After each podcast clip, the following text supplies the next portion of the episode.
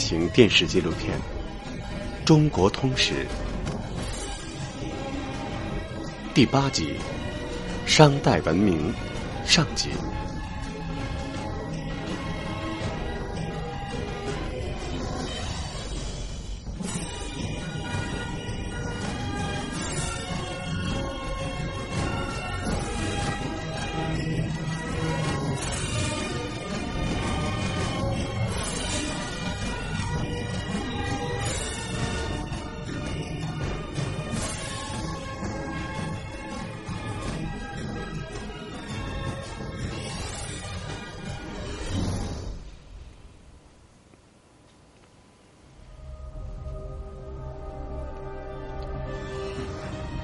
这是一个遥远的时代，它以玄鸟做图腾，以甲骨做占卜，以青铜为礼器。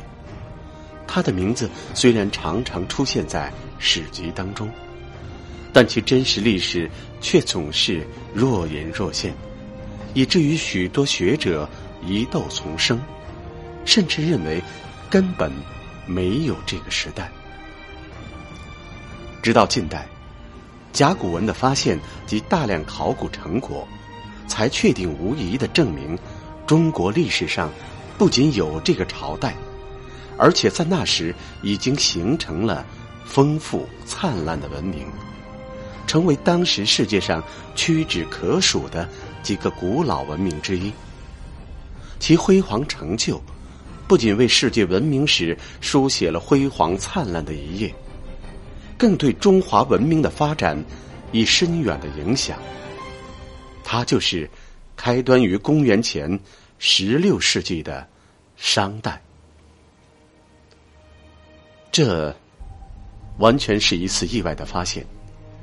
一八九九年，晚清翰林院编修、金史学家王懿荣偶然痢疾，医生为他开了一张处方。上面有一味中药，被称为龙骨。在当时，龙骨只是一种不值钱的药材，它们是古老的龟甲或兽骨，出现在药店里，从未被学者们关注。然而，当王懿荣按照药方将龙骨购回家后，突然发现龙骨上刻着一种从未见过的古文字，似乎比篆文。还要古老。这一意外发现引起了他的极大兴趣，迅速将药店中刻有文字的龙骨全部购买回来，同时在京师广泛收购，在不长的时间内竟收购了一千五百多片。经研究，王懿荣鉴定龙骨上的文字就是商代的文字，这是中国发现和研究商代甲骨文的开始。王懿荣因此被称为甲骨文之父。由于甲骨文的发现，商代文明这一消失已久的文明逐渐显露出它的真实面目。甲骨文的发现是中国近史以来文化领域最重要的发现之一。然而，他的发现之旅却充满曲折。一九零零年，八国联军侵入北京，王懿荣。自杀殉国，他的甲骨文研究也因此结束。这个几千年前的王朝似乎又要蒙起他那神秘的面纱。幸好，王懿荣的好友刘鄂同样认识到甲骨文的重要，他收藏了王懿荣留下的甲骨，并继续收购和研究甲骨文。三年后，出版了《铁云藏龟》。其著作记录了有甲骨一千零五十八片，这是考试甲骨文的第一部书，非常有力的推动了甲骨文和商代文明的研究。这件事也惊动了国外学者。据曾在安阳任长老会牧师、收藏甲骨多达五万片的加拿大人名义士讲。就在《铁云藏龟》出版后的第二年，外国学者已经开始收集甲骨了。首先是几个欧洲牧师，他们将收购的甲骨卖给了美国的普林斯顿大学和比兹堡卡内基博学院、伦敦的大英博物馆等处，继而日本、美国、英国与中国国内掀起了大规模的搜集和研究甲骨文的热潮。当时，刻字的龙骨迅速成为古玩市场的新宠，被高价收购。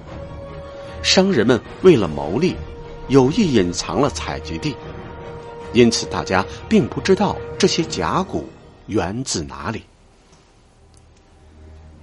小屯村是河南安阳一个偏僻的小村落，在过去，这里很多人家都藏有大量的甲骨，直到现在，一些人的手中都可能存有甲骨。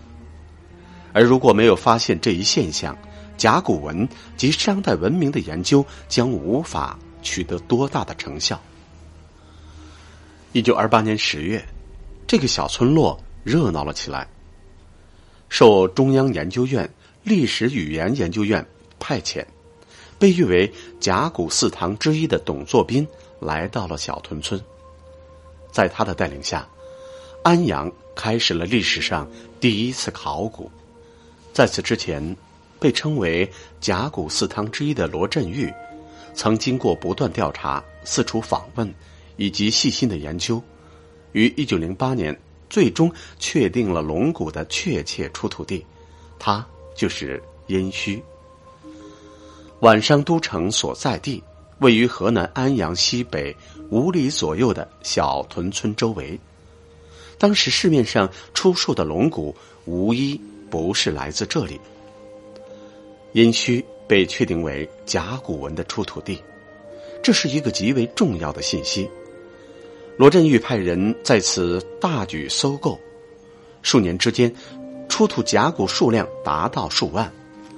罗振玉一度认为殷墟甲骨已经被收购殆尽，宝藏一空。然而，当董作宾怀着碰一碰的心理来到安阳后，发现村里几乎每家。都保存着一些写着古文字的甲骨，当地的一位年轻向导，还把他带到挖出甲骨的地方，这使他感到异常兴奋。真正的商代考古由此诞生。董作宾带领着考古队在安阳进行的第一次发掘，出土了八百五十四片有字的甲骨以及其他古文物。这样的成果顿时轰动了学界，也使得安阳真正成为研究商代文明的最重要的所在。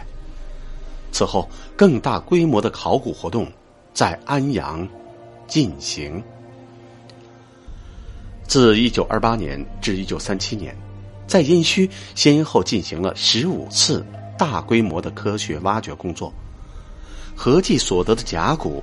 两万四千九百一十八片，以及大量的铜、陶、骨、玉、石器等遗物，并发现了商代晚期的宫殿和王陵遗址。众多学者全身心的投入到考古研究当中。孙仪让、罗振玉、王国维、叶玉森、王祥、郭沫若、商承祚、荣庚等人。成为中国研究甲骨文和商代文明的早期学者，多姿多彩的商代文明进一步展现在世人面前。